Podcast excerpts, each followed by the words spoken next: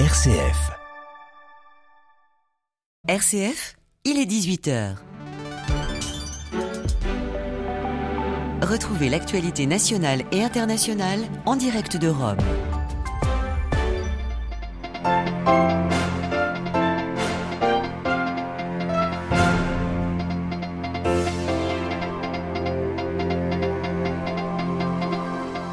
Nazie aujourd'hui en Russie, en Ukraine et bataille des mémoires. Ce matin, sur la place rouge à Moscou, Vladimir Poutine est revenu sur les raisons qui l'ont poussé à envahir l'Ukraine et à mener une attaque qualifiée de préventive. Visite d'une délégation de la conférence des évêques de France au Liban, moment fort de ces quelques jours cette semaine, la prière ce matin sur le port de Beyrouth dévasté par une terrible explosion le 4 août 2020. Nous verrons ce que cette présence des évêques français représente pour les Libanais. Élection présidentielle aux Philippines. Aujourd'hui, le fils du dictateur Ferdinand Marcos en passe d'être élu. Nous reviendrons sur la situation politique et sociale de l'archipel avec un missionnaire qui vit sur place. C'est dans notre dossier à suivre à la fin de ce journal. Radio Vatican, le journal, Xavier Sartre. Bonsoir. Bataille commémorative aujourd'hui, jour de célébration de la victoire contre l'Allemagne nazie au terme de la Seconde Guerre mondiale. Que ce soit à Kiev ou à Moscou, les anciennes républiques soviétiques ont commémoré la fin des combats malgré la guerre en Ukraine. En Russie, où cette journée est particulièrement importante, le président Vladimir Poutine a exhorté ses forces armées à se battre pour la patrie et son avenir. Loin des intentions belliqueuses qu'on lui prêtait, Vladimir Poutine a rappelé les raisons qui l'ont poussé à déclencher une opération militaire spéciale évoquant l'existence d'une menace inacceptable pour la Russie. À Moscou, Jean-Didier Revoin. Vladimir Poutine est rarement là où on l'attend, qu'il s'agisse de prêter main forte à Bachar el-Assad en Syrie, de dissoudre son gouvernement ou de lancer en Ukraine une opération spéciale, comme on l'appelle ici. Alors qu'on lui prêtait l'intention de déclarer officiellement la guerre à l'Ukraine, ce qui lui aurait permis de décréter la mobilisation générale pour disposer d'un plus grand nombre de soldats, Vladimir Poutine s'est contenté de justifier sa décision dans une allocution relativement sobre. L'Ukraine étant soutenue par l'OTAN, voulant se doter de l'arme nucléaire et préparant une attaque contre les séparatistes pro-russes Donbass, le président russe a estimé que son opération spéciale constituait une riposte préventive, à ses yeux la seule bonne décision à prendre. Il a par ailleurs fait respecter une minute de silence pour les soldats russes qui ne rentreraient pas d'Ukraine.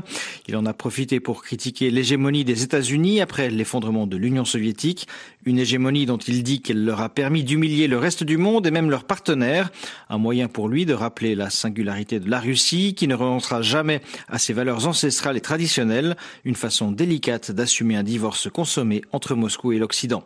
Jean-Didier Revoin, Moscou pour Radio Vatican. Quasiment en réponse à Vladimir Poutine, Volodymyr Zelensky a affirmé que l'Ukraine ne laissera pas la Russie s'approprier la victoire sur le nazisme. Nous sommes fiers de nos prédécesseurs qui, avec d'autres peuples dans le cadre de la coalition anti-hitlérienne, ont vaincu le nazisme, a-t-il déclaré dans un message vidéo. À l'occasion de cette journée, le président du Conseil européen, Charles Michel, a lui effectué une visite surprise à Odessa, sur la mer Noire. Le Kremlin n'arrivera jamais à supprimer votre esprit de liberté, de démocratie, y a-t-il lancé à l'adresse des Ukrainiens? Pour mettre fin à cette guerre en Ukraine, il ne faut pas humilier la Russie. C'est l'avis du président français qui s'est exprimé à Strasbourg au siège du Parlement européen à l'occasion de la journée de l'Europe qui a lieu ce 9 mai. Pour construire la paix, il faudra construire de nouveaux équilibres de sécurité sans jamais céder à la tentation ni de l'humiliation ni de l'esprit de revanche, a-t-il déclaré. En attendant, eh bien, il faut soutenir pleinement l'Ukraine, éviter toute escalade et empêcher la Russie de l'emporter, estime encore Emmanuel Macron. Toujours concernant l'Ukraine et sa demande d'adhésion à l'Union européenne, le président français a proposé de créer une communauté politique européenne pour y accueillir Kiev et pallier le fait que sa procédure d'adhésion prendrait de longues années. Dans son discours, il s'est dit également favorable à une révision des traités européens pour simplifier les prises de décision des 27. Emmanuel Macron aura l'occasion de reparler de ses projets avec le chancelier allemand Olaf Scholz à l'occasion d'un dîner ce soir à Berlin, à l'occasion de son premier déplacement à l'étranger depuis sa réélection le 24 avril. La présidente de la commission est-elle à Budapest pour discuter avec le Premier ministre hongrois de la sécurité d'approvisionnement énergétique de l'Europe, en clair, pour parler du projet d'embargo européen sur le pétrole russe. La Hongrie demande des garanties à ses partenaires étant très dépendante de la Russie pour ses fournitures d'énergie pour valider un sixième paquet de sanctions contre Moscou, l'unanimité étant requise. Le Liban n'est pas seul. Nombreuses sont les églises et les chrétiens qui lui témoignent leur soutien. Parmi eux, la conférence des évêques de France, dont une délégation est sur place depuis dimanche et jusqu'à jeudi. Quatre évêques, le directeur général de l'œuvre d'Orient ainsi que les deux secrétaires de la CEF sont sur place. Ce matin, ils se sont rendus sur le port dévasté par une terrible explosion le 4 août 2020. Ils y ont prié avec eux le père maronite Anitok. Il nous confie le sens de cette prière pour lui c'est un signe d'espérance. Moi, je crois toujours à la, résurrection. Je crois que les gens qui ont versé leur sang, euh, et, surtout les innocents, c'est à travers eux et à travers leur sang qu'on va arriver à à un, Liban vraiment le vrai Liban, comme un pont entre l'Orient et l'Occident comme un terrain de convivialité, de fraternité, comme un terrain de rencontre, de vivre ensemble. C'est dans ce sens-là que la visite surtout la visite euh, des évêques, c'est vraiment un signe. Hein. Pour moi, c'est un signe divin encore que le Seigneur est toujours vivant et toujours là et que la mort, c'est pas la fin. La colère persistante des Sri Lankais, les dernières violences ont convaincu le Premier ministre Mahinda Rajapaksa de démissionner. Cinq personnes, selon un dernier, bilan, sont mortes et plus de 150 ont été blessées ces dernières heures dans des affrontements entre partisans du gouvernement et manifestants rassemblés depuis le 9 avril devant le bureau du président. Un couvre-feu immédiat et d'une durée indéterminée a été décrété sur l'ensemble du territoire.